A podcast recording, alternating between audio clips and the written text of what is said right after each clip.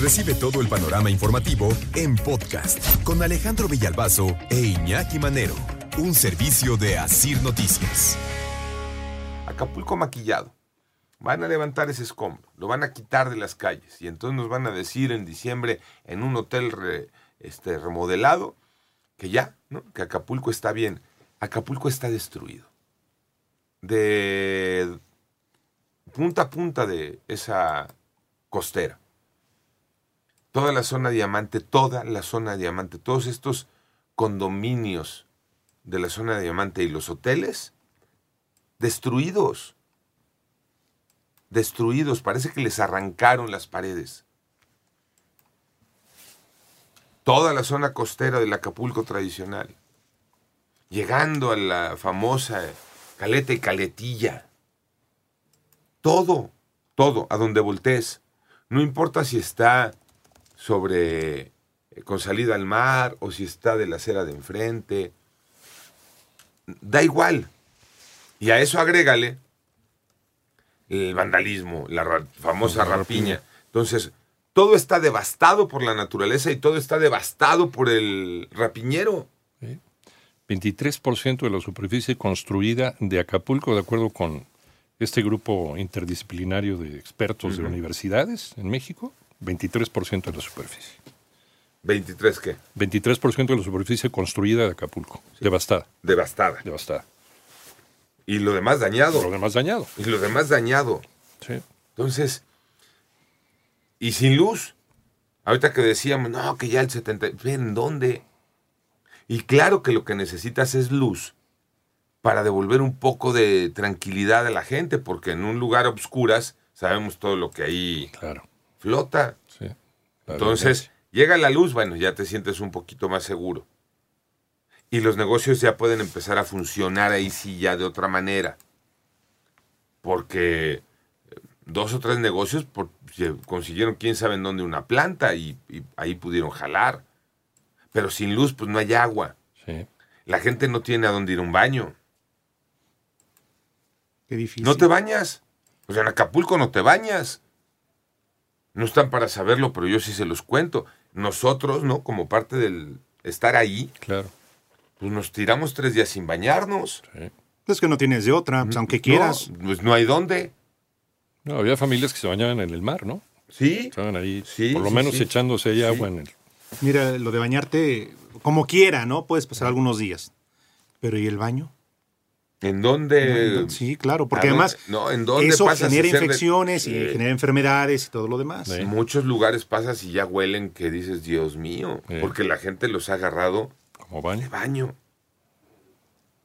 Entonces, necesitas urgentemente levantar el servicio de, de, Higiénico. de la luz Sí. para que todo lo demás pueda empezar a jalar. Se cayeron 10 mil postes. Cada poste, en cambiar un poste, preguntaba a gente de CFE ahí en Acapulco. Más o menos el promedio para cambiar un poste son dos horas. Se cayeron 10 mil. Y le están pegando ahí sí, o sea, ¿no? No es que no estén trabajando, hombre, le están pegando día y noche. Y los ves y, ves los trailers cargados de estos postes de, de concreto. con- pasan y pasan y pasan en caravana.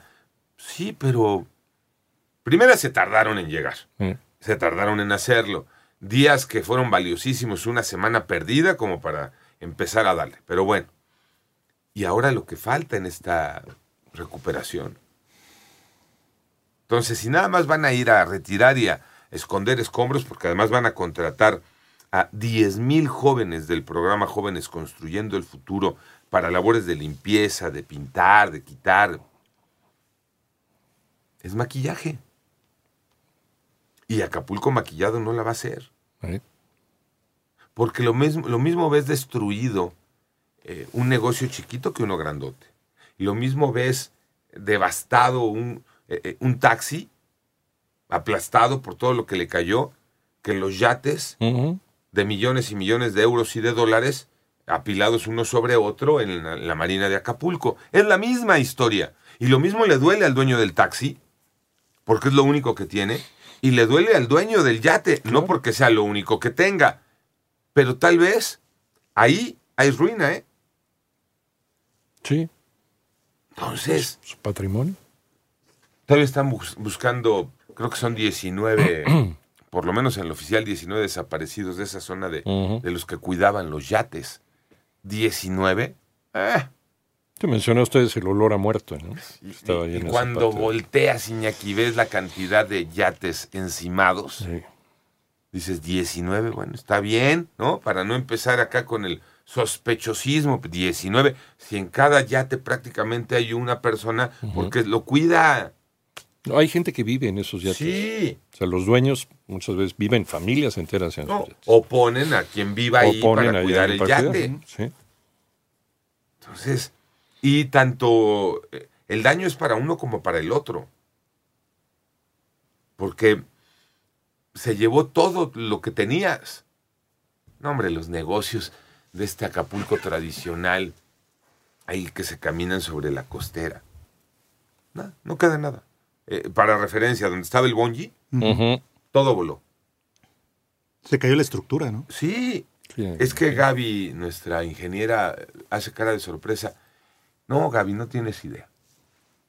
O sea, yo lo he insistido, ¿eh? Creo que nos faltan palabras para terminar de describir lo que es Acapulco hoy, en cuanto a destrucción. Tendrías que estar ahí para voltear y ver y decir, ay, Dios mío.